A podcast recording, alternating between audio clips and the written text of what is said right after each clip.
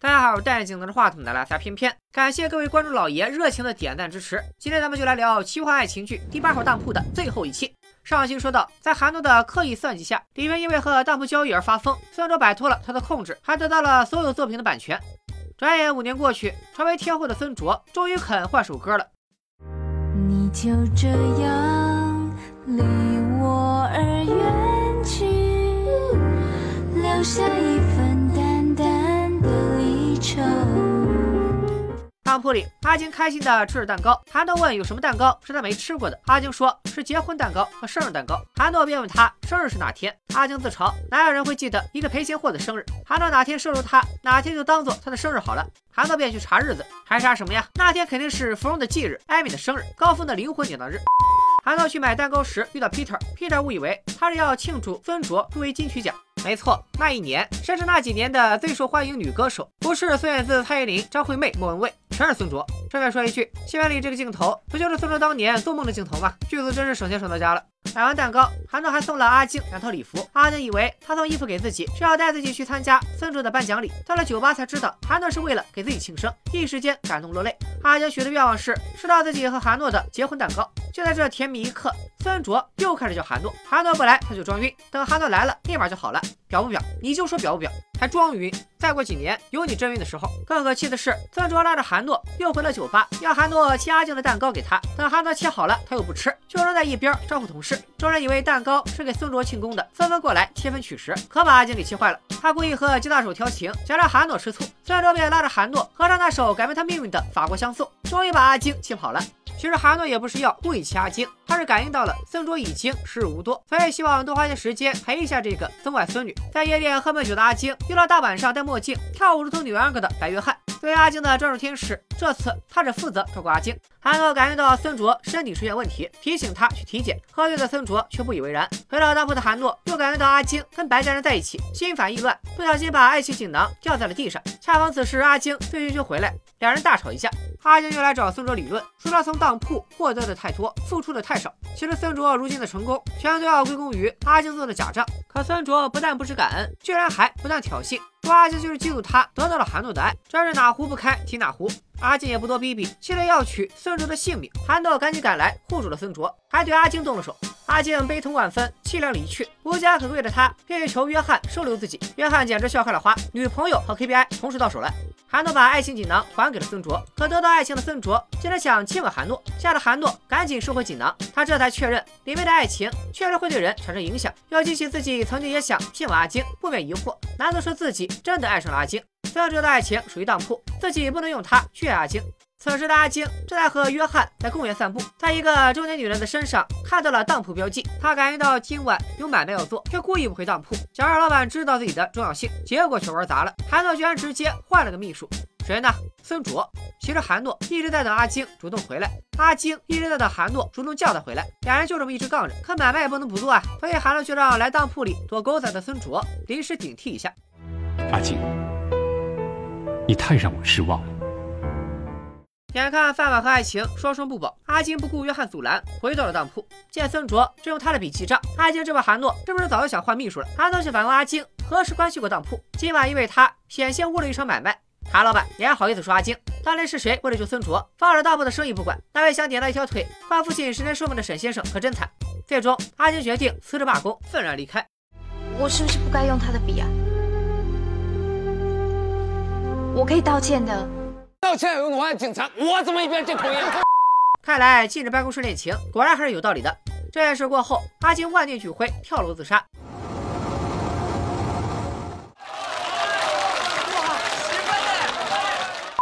感谢到阿金的自杀行为，韩诺贪得太傻，因为只有黑影才有权利让两人死亡。求子不能的阿金四处引诱男人，等对方告白就收走他的记忆。哎，就算你要气韩诺，能不能找几个帅点的呀？感觉到阿金在外面乱搞，韩诺一气之下，把装有孙卓爱情的锦囊放回了当铺，纵情声色，难以填补阿金内心的空虚。直到约翰找到生活落魄的他，两人回到阿金小时候，幻境里是他童年时最渴望的生活：吃得饱，穿得暖，父母哥哥都对他关爱有加。尽管知道这一切都是假的，但他依然感谢约翰，抚平了他回忆中的伤痛。一旦日子过去，当铺里，客户张先生的交易很有趣，他想解决的是一个千古难题，那就是希望自己的老婆和老妈和谐共处。听说自己的母亲只有几年的寿命，张先生先是折寿二十年，换着老妈再活二十年，然后又典当了自己的升迁机会，换取母亲和妻子这二十年和平共处。其实韩诺并不想做这笔生意，因为张先生会因为意外终身残疾，老婆老妈要一起照顾他一辈子，所以才会和平共处。孙卓也觉得这个张先生太惨了，想少拿点他的典当品，试图修改账本，可写完以后却一片空白。原来在八号当铺，只有阿晶才有能力做假账，别说孙卓了，连韩诺自己都做不到。此时的阿晶在和约翰逛街，看着橱窗里的婚纱，他说自己也想成为新娘，要约翰当众向自己求婚。社交牛逼症约翰还真的照做了，他跪地向阿晶求婚。可阿晶想到自己和韩诺、孙卓的三角关系，居然对约翰七脸输出。你嘴上说要跟我求婚，你是在外面乱搞，把女人带回家来，怎么对得起我呢？你说，你说呀！这边不是替身攻击，这边是攻击替身。我对不起你，飞瑶妹妹，我好脏，我好脏，我好脏，我好脏。替全体白家人经历失了现场的约翰找到阿晶，阿晶原本笑得花枝乱颤，但面对死活不动气的天使，瞬间觉得无趣。偷窥狂韩诺感应到了这一切，气着去酒吧找皮特诉苦。大家别忘了，韩诺这时候可没把爱情锦囊揣在怀里，但他依然吃醋了。皮特问他和阿晶分手是不是因为孙卓，韩诺不想多谈，转移话题问皮特多大了。皮特说大孙卓四岁，三十二了，三十二减四，所以说孙卓现在二十八岁了。已知孙卓是十八岁出道的，五年之后成为天后，发生了阿晶生日事件，所以当时孙卓应该是二十三岁，二十八减二十三，这么说阿晶被韩诺气跑整整五年了。书归正传，孙卓的二十八岁生日要到了，韩诺建议他找个人结婚，只要此人真心待他，没有爱情也可以幸福。孙卓说自己不要爱情，也不要婚姻，又反问韩诺，如果阿晶永远不回来，他还要这样一成不变吗？阿晶离开了这几年，孙卓真的取代了他，甚至还指挥仆人改变了当铺的陈设。韩诺虽然默许了，却不许孙卓动阿晶的房间。住在约翰家的阿晶为约翰买了一堆名牌衣服，约翰说自己从没穿的这么讲究，看来天使连活动经费都没有，难怪斗不过当铺。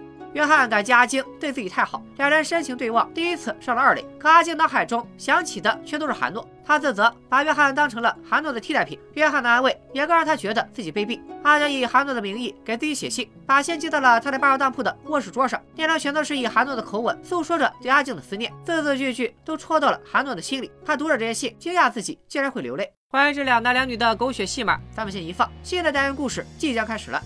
时间又过去了两年，民族学院研究生杨文山为完成论文，来到了一家古董店，在这里听到了八号当铺的传说。原来这家店的老板就是那位本来打算典当《金刚经》，最后又反悔，还把韩诺搞残的赵先生。赵先生怀疑很多突然蹿红又不得善终的名人都去过八号当铺，比如猫王、玛丽莲梦露、戴安娜王妃、李小龙等等，还有不到十年红遍世界的孙卓，除了和经纪人李平以外，居然没有任何绯闻，八成是那感情换了成功。赵先生逃出当铺以后，洗心革面，不但戒了毒瘾，而且四五年就时来运转，现在有了亿万身家。对比他如今的发量，我总感觉这位赵先生还是当过点什么。不开玩笑了，我觉得应该是因为赵先生拒绝了魔鬼的诱惑，又造成韩诺受伤，当铺停业，积累了不少功德，所以他成为了亿万富翁。说明了什么？说明打韩诺可以发家致富。文山在货架上发现一个盒子，里面有一把钥匙，老板说是在以色列旅行时一个外国人卖给他的，是可以打开结界的万灵之钥。看文山和自己有缘，就送给他。老板，你店在哪儿？我觉得咱俩挺有缘的。文山拿着万灵之钥，心想如果真有八号当铺，自己要做什么交易？忽然，钥匙闪着黄光，带他来到了一座气氛诡异的古宅。文山进入当铺，被行尸走肉的仆役吓得立刻逃走。回到家以后，就头晕目眩，还以为自己得了 SARS，责怪研究疫苗的哥哥把病毒带回了家，随后便昏迷不醒。这剧是零三年播出的，也算是结合时事了。阿晶当时恰好也回到了当铺，看自己的信原封不动的放在桌上，还以为韩诺压根就没看。紧接着文山就进来了。阿晶回去以后和约翰说起这件怪事，文山并不是客人，却能随意出入当铺，难道当铺要出事？随后阿晶又自嘲，就算出事，他也处理不了了。提前晚上陪约翰看演出，自己该穿什么好？约翰说出了直男标准答案：你穿什么都好。冤家路窄，韩诺和孙卓也去看了同一场演出。等所有人都进场之后，你再带我进去，这样最有意思，简直就是神不知鬼不觉。错了，并不是神不知鬼不觉。阿静嘲讽韩诺有心情看表演，不知道当铺就要被人搬空了。韩诺回当铺叫来仆役设神取念，果然看到了一个年轻女孩，手上还有一团白光。约翰质问阿金，还在担心韩诺和当铺。阿金只好辩称，他其实是担心孙卓和韩诺在一起久了会有危险。约翰诧异于阿金居然关心起了孙卓，阿金只好接着编，说自己跟约翰在一起久了，难免会受到天使的影响。这天，孙卓在当铺遇到了自己的粉丝。孙卓，你是孙卓，孙卓，总算是有认出大明星的人了。别的明星割粉丝韭菜为了钱，三天后直接割灵魂。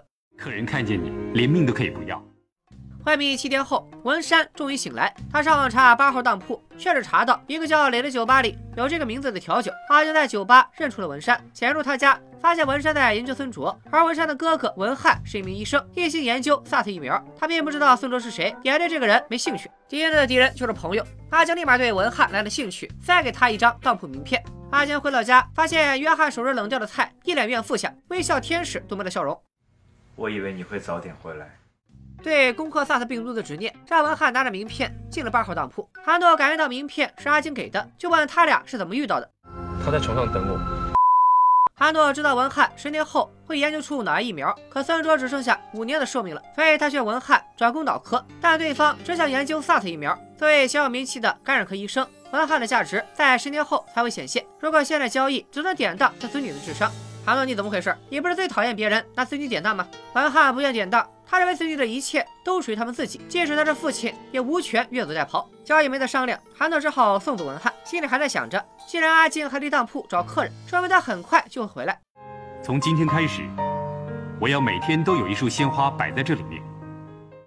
阿静在文山房间看到白光，他想去拿万灵之药，却神秘消失。阿静问约翰那是什么东西，约翰就去请教白神父，得知那是上面留在人间可以打开空间结界的钥匙，甚至还能终结当铺。现在没收到上面的指示，他们先静观其变。不用关了，等这部就播完了。上面也啥都没干。孙卓头痛，没去庆功宴。韩诺预感到他要去医院做 CT，懊悔自己让他这个凡人多次出入当铺。现在五年的寿命只剩下半年了。韩诺又找文翰商量，说是可以让他在半年内研究出脑癌疫苗，但文翰坚持研究 SARS，交易依然没有成功。孙卓问韩诺有没有遇到过这种交易屡次失败的情况。韩诺说，以前阿金在的时候会处理一切。孙卓吃醋了，觉得自己也能处理，于是亲自去劝文翰回心转意。文翰说他不配谈拯救苍生，孙卓立马高谈阔论，就是因为有你们这些所谓的专家，一点包容力都没有，根本不懂得跟敌人共生共存的道理，只知道要把病毒赶尽杀绝，滥用抗生素的结果，就是这些病毒啦、细菌啦，为了要求生存，不断的突变。好家伙，群体免疫，孙卓的战略眼光领先川建国二十年。两人分别之后，文翰对孙卓来了兴趣，主动找他的新歌来听。孙卓也查清了文翰的情况，来了他工作的地方向他道歉。两人冰释前嫌，去酒吧喝酒。文翰对毫无架子的大明星孙卓产生了好感。酒吧里，韩诺、文山、孙卓、文翰相遇了。韩诺认出文山是闯进当铺的人，文山在追着哥哥，问他怎么认识的孙卓。得知哥哥想追求孙卓，文山猜测他可能是去过了八号当铺。为了监护哥哥，文山悄悄在房间里装上了监控。报上出现孙卓和文翰的绯闻，阿金感叹看错人。文翰明明说过不屑孙卓，结果又跑去追求他。约翰却有不同看法。爱情本来就没什么道理，就算是天使爱上恶魔，也没有人能够阻止啊。约翰告白了，可阿静没有在意，他又来到了文翰家，口吐芬芳，故意催眠文翰，让他爱上孙卓。中了法术的文翰果然对孙卓情根深重，到时候这俩人在一起，那韩诺肯定会回到自己身边。当铺里，黑影说万灵之药足以摧毁当铺，只要韩诺拿到这把钥匙，就还他自由。只是韩诺无法触碰圣物，必须借由凡人的欲望进行典当，让钥匙失去圣洁的光辉。韩诺认为钥匙的价值已经远超他的自由，所以试图和黑影讨价还价。本来就是老板画饼罢了，你居然还想议价？和文翰聊天时，孙卓头痛发作，文翰为他安排体检，查出了他脑中的恶性肿瘤。文翰后悔自己研究的不是脑癌疫苗，其实都恶性肿瘤晚期了，疫苗也没用了吧？文翰终于明白了韩诺的用意。但是他依然不同意拿自己儿子的智商做典当。你会有两个儿子，我只娶其中一个，还是不行。那是我们的儿子，就算我答应了，孙卓未必会答应。答案就是说，你是不是连孩子名字都取好了？杨恩还愿意给他十年寿命救孙卓，韩诺却说不够。文翰哀求韩诺，既然两人都想救孙卓，何不通融一下，让他完成这笔交易？估计观众也在想，上个单元李平拿十年寿命，只要换了记者一条命都可以。为啥救孙卓反而救不了？文翰的十年寿命肯定比李平的更有价值吧？其实呢，是因为在八号当铺里，连韩诺自己都不能做假账，这是阿金的专属能力，所以韩诺只能去找阿金帮忙。阿金说救孙卓可以，但韩诺必须让孙卓嫁给文翰，并且保证以后都不能再见孙卓。此时约翰回来了，三文的站位又是经典白雪构图。现在和约翰在一起，让阿晶觉得十分温暖，却敌不过他对韩诺的牵挂。约翰知道自己留不住阿晶，便提出了一个小小的要求：你可不可以再陪我一下？去陪一下。阿静和约翰共舞，说只要他不开心，随时可以回来。阿静难以面对约翰的深情，只得逃开。他走后，白神父出现了，动了凡心了，以后有苦头吃了。如果阿晶真的可以帮韩诺做假账，让文翰完成交易，拯救孙卓，那阿晶也可以回到当铺，回到老板身边。然而事情再次出现了变数。文山查看之前的监控，发现自己的床居然飞了起来。其实是之前韩诺曾经来过他的房间寻找钥匙，文山也因此找回了万灵之钥。他还看到文翰对着空气提到了八号当铺，还说要拿寿命典当。虽然看不见隐身的韩诺，不知道哥哥在跟谁说话，但他必须阻止哥哥去和魔鬼做交易。兄妹争执间，钥匙打到了文翰的头，让他昏迷，导致他无法去当铺。文山独自来到当铺，认出了韩诺。他说自己绝不会让哥哥来这里交易。回去之后，再次出现了头晕的情况，可一碰钥匙，居然就没事了。于是他像开了瞬移加锁血挂一样，来来回回进出八号当铺。韩老板拿他是一点办法都没有。我又来啦！哎，怎么样？怎么样？怎么样？我又跳出来了，打我啊，笨蛋！由于文山阻挠了交易，范卓的病情恶化，韩诺现身安慰，俩葬爱家族抱在了一起。这一幕再次让阿金心碎，都是韩诺一直在骗他，早就想让孙卓取代自己。韩诺以为他们认识一百多年，不应该有这样的误解。大哥，你这种行为谁不误解？阿金把写过的信焚稿断痴情。约翰微笑着出现在他的身后，因为我太了解你了，你不会来找我的，但是你会去住饭店，然后呢去酒吧找男人，但是就是不会来找我。只有你对我最好。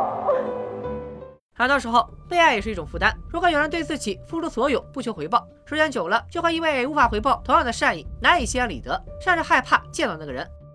文山把自己的论文主题定为了八号当铺，带着相机拍照取证。韩诺感觉到他闯入当铺，叫仆役去抓，却被文山跑掉了。韩诺终于忍无可忍，文山要传照片给教授，可电脑里却找不到文件。韩诺来到他家，说人为的力量无法让当铺在人间留下痕迹，只能靠口口相传。他之前看到的不过是空间转换时的残留影像，连文字也不会留下，真惨，论文白写了。韩诺已经对文山忍无可忍，正要动手时，感应到了文翰又去了当铺。回当铺前，他警告文山，除非来交易，否则不得再随意进入当铺。下一次自己一定不会手软。文翰决定利用自己五十年的寿命来换孙卓的命。可签字时，文山再次出现，一把撕毁契约。气急败坏的韩诺命令仆役掐住他的脖子，逼文翰签字。谁知道又是一团五毛特效，文山和文翰突然消失了。原来是阿晶回到当铺，他对韩诺的所作所为彻底失望，胁迫利诱、恐吓勒索。为了孙卓，韩诺连心性都变了。不，其实就是编剧写崩了。文山不准文翰再去当铺，兄妹争执间，韩诺再次出现。为了保护哥哥，文山说只要他放了文翰，就把钥匙送给他。前面说过，这钥匙韩诺可不敢接，他要文山带着钥匙来当铺交易。可文山宁可白送钥匙，也不和魔鬼做交易，不典当就无法收取钥匙。韩诺让文翰想办法，文翰便求妹妹交出钥匙。但文山知道，一旦和当铺交易，就会因欲望沉沦，直到出卖灵魂。架不住哥哥苦苦哀求，文山还是心软了，同意去当铺交易。但最后关头，文翰又变了卦，他不能为了孙卓牺牲妹妹。这一通反复拉扯，感觉到这一切的韩诺知道是亲情赢了。忽然，他听到了孙卓的呼救。此时，孙卓因为肿瘤压迫视觉神经，已经失明了。他质问韩诺为什么不救自己？拜托，人家老板为了救你，腿都快跑断了。更过分的是，孙卓说自己宁愿死，也不愿韩诺和文翰做交易，因为他不想因此嫁给文翰这个他不爱的人。韩诺离开以后，孙卓喃喃自语：“他要等你接我去当铺，我们生生世世都要在一起。”意识到自己赢不了孙卓在韩诺心里的地位，心态崩的阿青决定只要人不要心，让韩诺尝一尝爱一个人却得不到他的滋味。他回到当铺，向韩诺放狠话，说约翰会帮自己拿到钥匙，作为他掌管八号当铺的贺礼。到时候韩诺就是他的助手。别忘了，黑影说过，只要能让白家人来当铺交易，就让阿青做当铺的下一任老板。更何况带了一把价值连城的万灵之钥。阿青告诉约翰。在八号当铺讲的就是一个公平，有所得就要有所牺牲。孙卓只不过付出了爱情和在换来事业上的巨大成功，还占有了韩诺，取代了自己在当铺的地位。我阿金等了七年，就是要等一个机会，我要争一口气，不是想证明我了不起，我只是要告诉人家，我失去的东西我一定要拿回来。虽然阿金下定决心要抢钥匙，但他并不是真的想要利用约翰，只是拿着话吓一吓韩诺。没想到约翰却打定了主意，要在米其林三星备胎，为阿金付出一切。让我帮助你，你的能力不及韩诺，你需要有人帮你的。你不要说了，我是心甘情愿的。妖兽了，天使为了恶魔堕落了。韩诺不解阿晶为什么背弃自己，他和皮特说自己是个没有爱情的人，曾经用别人的爱情爱过阿晶。皮特听得一头雾水，劝他去问问别人的爱情。皮特不容易，被一群什么鬼怪包围，还能保持清醒。回到当铺以后，韩诺拿出孙卓的爱情。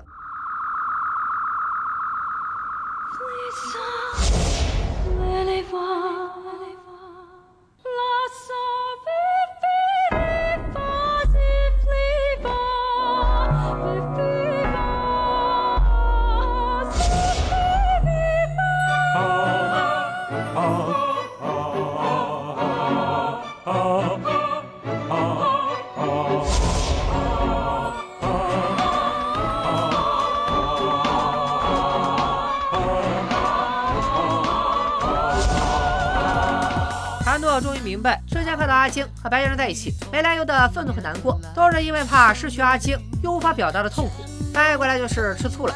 他宁愿要短暂幸福的人生，也不要毫无期待的长生不死。此时孙卓病危，却不让文翰来看望。他一生没有遗憾，唯一的遗憾是亏欠文翰太多。现在能做的就是不给他希望。等等，我咋感觉你先 Peter 更多？咱们排着队来好吗？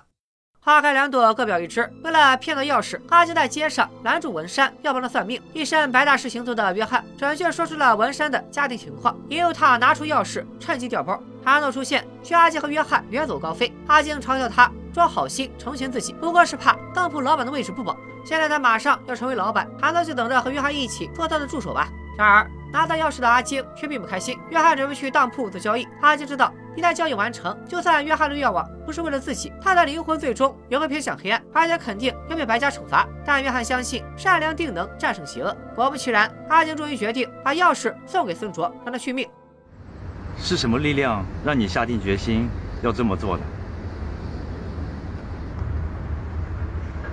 你，阿金不想让约翰走进当铺，折磨韩诺也不能让他感到快乐。不如成全韩诺，让他永远记得自己。看来跟约翰在一起这么多年，阿宁的确受了他的正面影响，这也为他之后加入白家做了铺垫。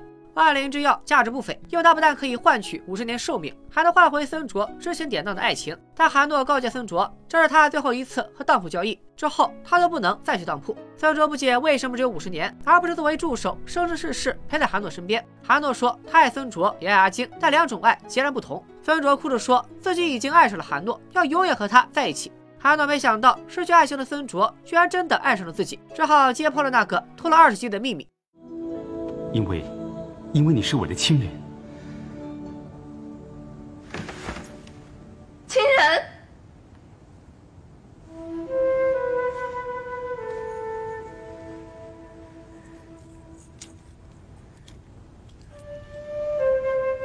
你记不记得这个东西？你是我的后代，韩家唯一的血脉，我当然会尽我所能去照顾你，给你最大的幸福。曾经说过，我是你绝无仅有的。嗯，对，你是我唯一仅有的亲人，你是我的外曾孙女。荒谬，太荒谬了！为什么不告诉我呢？这么多年我在你身边，你让我依靠你这么多年，为什么不早点告诉我？为什么？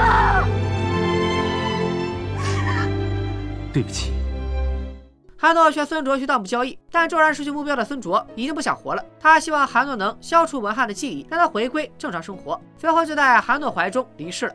孙卓一死，韩家再无血脉留存。韩诺以为这都是他进入当铺引诱世人的惩罚，但我觉得这不都是你自己作的吗？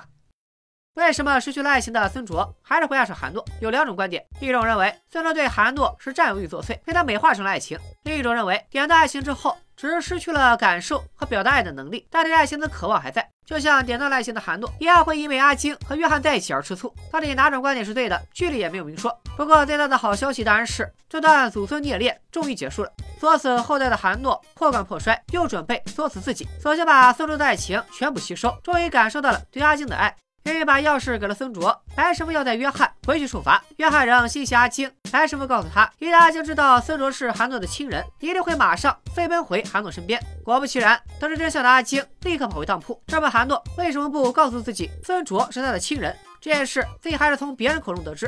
别人，约翰太惨了，连名字都不配拥有。韩诺试图给编剧找补。离开家人来到当铺，一直是他心中的痛，所以不想提起。而且如果阿晶爱上约翰，和他走了也是好事。阿晶怒捶韩诺，说自己只想和他在一起。韩诺也真情流露，向阿晶保证，他会是世界上最幸福的女人。这对纠结了三十八集的苦命鸳鸯，终于敞开心扉，拥抱在了一起。如果第一部就此结尾，也算是 happy ending 了。可惜编剧还是忍不住继续发刀子。文山从报上得知孙卓去世，便和哥哥提起孙卓，可文翰却毫无反应。文山以为他被孙卓的死打击傻了，以客人的身份又来到当铺，要典当钥匙换孙卓复活。韩诺说是他按孙卓的遗愿取走了文翰的记忆。文山手上这把钥匙也是假的，真的钥匙已经随孙卓的骨灰飘到世界某个角落。可以得出两个结论：一，韩诺把孙卓扬了；二，钥匙被烧了以后一块扬了。韩诺想找 Peter 喝一杯，阿金说 Peter 转让了酒吧。韩诺不禁感慨，很多人为了想要的东西来典当，最后都是一场空。而 Peter 无欲无求，却成了世界上最富有的人。他继承了孙卓留下的一大笔遗产，全部用来改建孤儿院，以孙卓的名义成立基金会。韩诺向阿金求婚，送他一枚钻戒，一条婚纱。两人相拥时，阿金却听到了约翰的呼唤。阿金去和约翰告别，他刚走，婚纱就被一团蓝火烧了。黑影终于来了。约翰说：“韩诺自用孙卓的爱情，这被黑影惩罚。”这里我再补充一个点，其实，在剧中，阿金是直到现在才知道，韩诺自打进了八号当铺当老板，就典当了自己的爱情。这也是他这么多年总是对韩诺忽冷忽热的态度感到疑惑的原因。哎，所以一切罪恶的根源还是韩诺这个老谜语人，啥都不跟人家说。阿金要救韩诺，却被约翰拉到天堂。他说这里有永恒的幸福和乐，但对阿金来说，有韩诺的地方才是天堂。于是他义无反顾的又回到了当铺。黑影欣慰阿金没有背叛自己，他这么多年都知道阿金为了韩诺做假账的事，以往权衡轻重并未计较。但韩诺现在竟然胆敢私用典当物，触犯了他的禁忌。做假账没事，挪用公款就会被罚。黑影说：“等烧死韩诺，就让阿金做下日老板。”见黑影不肯放过韩诺，阿金诅咒他会被上帝收拾，气得黑影放出熊熊烈火。就要死了，我可不可以有最后一个愿望？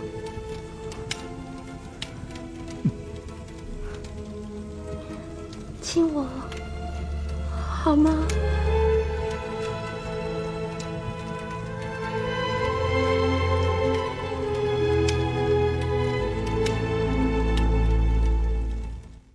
在火中相拥接吻，直到化为灰烬。火光中，一个光球飞向天堂。画面一转，一张纯白的阿晶躺在床上，身旁是守护她的天使老白。阿晶从梦中醒来，追问韩诺在哪。老白说，他拒绝了黑暗的诱惑，甘愿为韩诺而死，破解了黑暗势力的魔咒。但韩诺始终不肯归向光明，所以他们也救不了。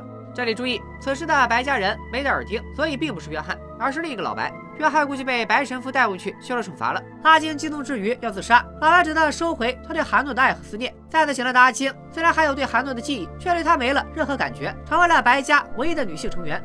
恭喜阿金成功上岸，获得了公务员编制。好功的同学可以在弹幕里许愿。老白要阿金一起铲入当铺。阿金问：当铺没了老板，他们还要对付谁？老白说：黑影早就料到他和韩诺会背叛自己，在二十五年前就执行了 Plan B。电闪雷鸣中，婴儿在摇篮里哭泣，艾米抱着孩子安慰。摄魂怪黑影突然出现，场景一度非常哈利波特。黑影说艾米的阳寿已尽，要取走她的灵魂。艾米却说自己当初要求等孩子结婚以后，他再去当铺典当灵魂。没想到黑影这个无良奸商，直接杀死了艾米，抢走了他的儿子高寒。高峰典当灵魂时，艾米怀孕两个多月，现在孩子刚生没几个月，合着艾米就多活了一年。全剧第一惨还是他，失去爱情的约翰完全比不了啊！二十五年后，当铺的新任老板高寒登场了。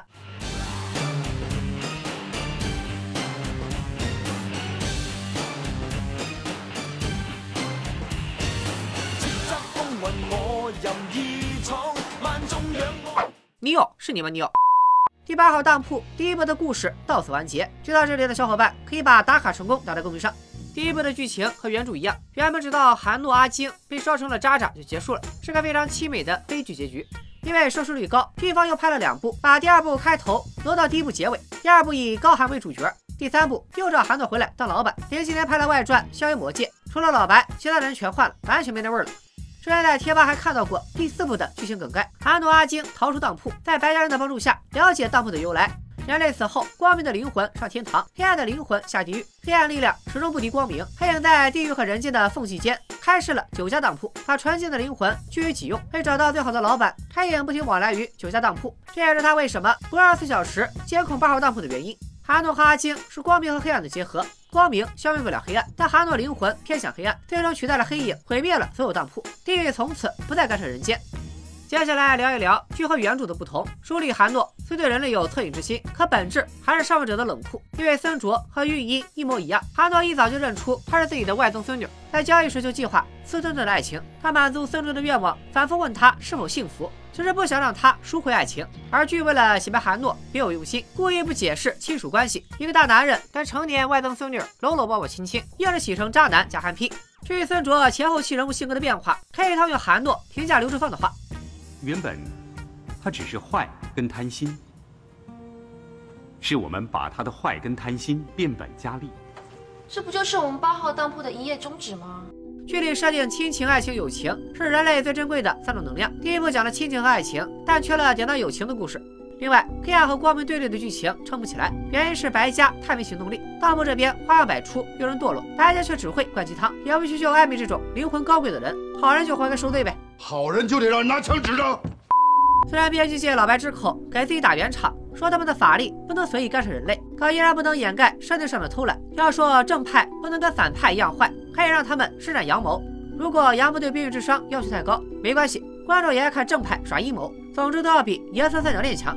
至于白家的具体情况，我是这么推测的：在一些仙侠小说里，本尊修成大道，太上忘情，派分身下界历劫。分身爱上某人，本尊进入记忆后，那个人就成了唯一能让他动心的人。五个白家人上面可能还有一个老白，从白老师到白大师再到白约翰，每一个下界的分身个体都有选择的继承了前一个的记忆，所以他们对阿静的感情逐渐深入，直到约翰爱上阿晶，老白发现自己玩大了，立刻收回约翰。当然，这只是我个人的猜想，没有官方认证，大家可以在弹幕和留言区讨论。作为男二们，老大白神父法力最高，知道的最多。白医生绣花枕头，白老师只会灌鸡汤，白大师好歹能打架。前四个老白性格不同，但全都不考虑人情世故，反正都是推动剧情的工具人，还没有足够的搞事能力。从头到尾没给弹幕交易造成实质困难，也就继承了前四个老白神识的小约翰，靠跟阿晶的备胎虐恋刷了一波存在感。至于阿晶为什么没跟约翰在一起，只能说他跟韩诺才是一类人。对约翰，他有感激，有愧疚，愿意为他放弃做当铺老板，但却没有爱情。有人说，如果阿晶先遇上约翰，相处一百年，他也许会爱上约翰。可两个灵魂不一样的人，终究没办法在一起。另外，还有个观众普遍认同的设定是，阿金的灵魂是纯粹的，身处当铺就是黑暗，上了天堂就是光明。这也是黑影看中阿金，以及他能转职天使的原因。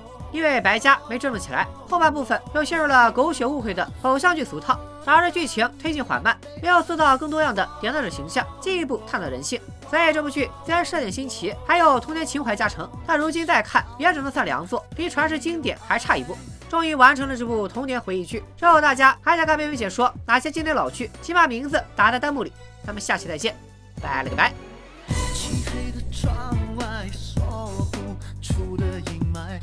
上的影子，单纯已经不在，脸上的表情残酷，没有期待。